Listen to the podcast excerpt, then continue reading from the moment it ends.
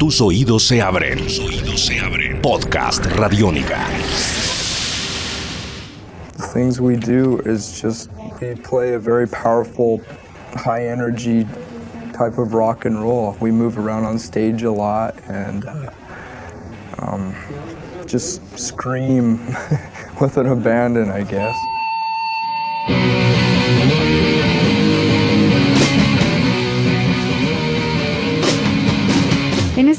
Nueva entrega de este podcast en el que estamos explorando los diarios de Kurt Cobain, vuelvo a encontrarme con una nueva carta de Kurt para Dale Crover. De hecho, si revisan los antiguos podcasts van a encontrarse con que fue precisamente con una carta dirigida a Crover que empezamos esta serie, una carta en la que, recordando rápidamente, Cobain le hablaba sobre su pop, sobre Mudhoney, Soundgarden y sobre los primeros pasos de Nirvana dentro de la escena grunge.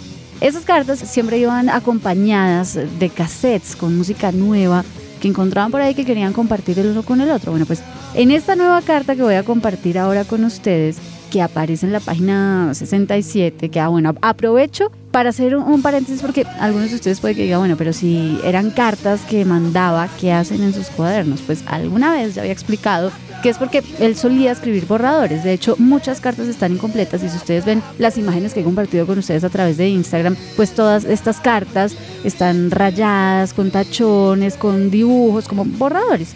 Y esos borradores sí se quedaron en las páginas de estos cuadernos.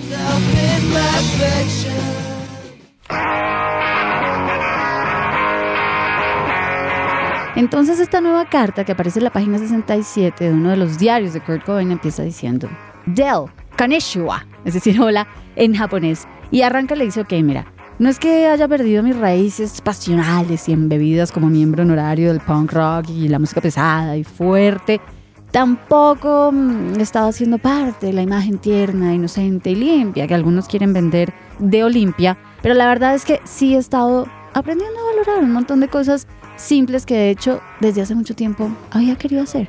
Y entonces ahí deja un espacio grande, pasa a la siguiente línea y le dice, mira, la verdad es que me estoy inventando excusas porque es que creo que no te va a gustar lo que te voy a mandar, pero te lo mando de todas formas como por llenar el espacio en el cassette y porque de verdad que no tengo mucha música nueva para compartirte. Así que bueno, ¿Cómo te trata la vida? De Al Crover, maestro de la batería, así exaltado en, mayúsculas se lo escribe.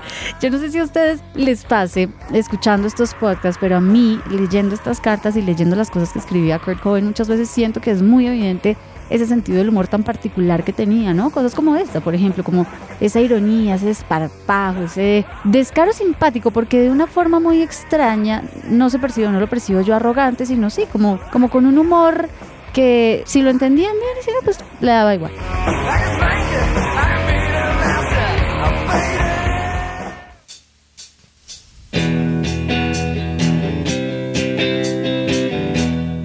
Todo caso, y siguiendo con la carta, Kurt Cobain le dice a Del Craver que le manda música nueva, ya que él anda pues más bien carente en ese departamento. Y ahí ya cambia de tema y empieza a responder lo que yo asumo Del le había escrito antes en otra carta. Y le dice, mira, yo la verdad no creo que nadie vaya a pensar que ustedes apestan y que son lo peor, obviamente refiriéndose a The Melvins. Y le dice, seguro esa parranda de leg worshiping horse, sí, pero big fucking deal, ¿a quién le importa? Le escribe Cobain a Craver. Sigue cambia de tema y le cuenta que hace unos días estuvieron por ahí él y Chris, Chris Novoselic, caminando por ahí un sábado por los alrededores de la universidad que se llama The Evergreen State College.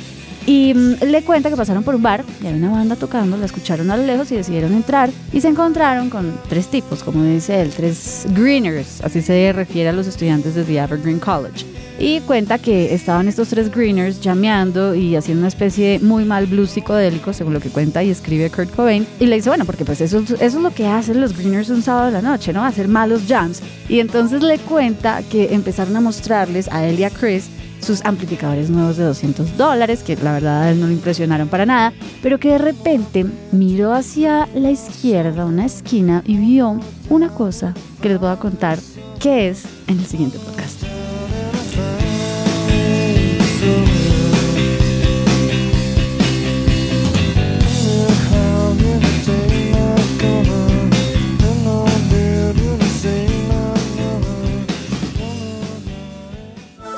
Esto es Podcast Radiónica.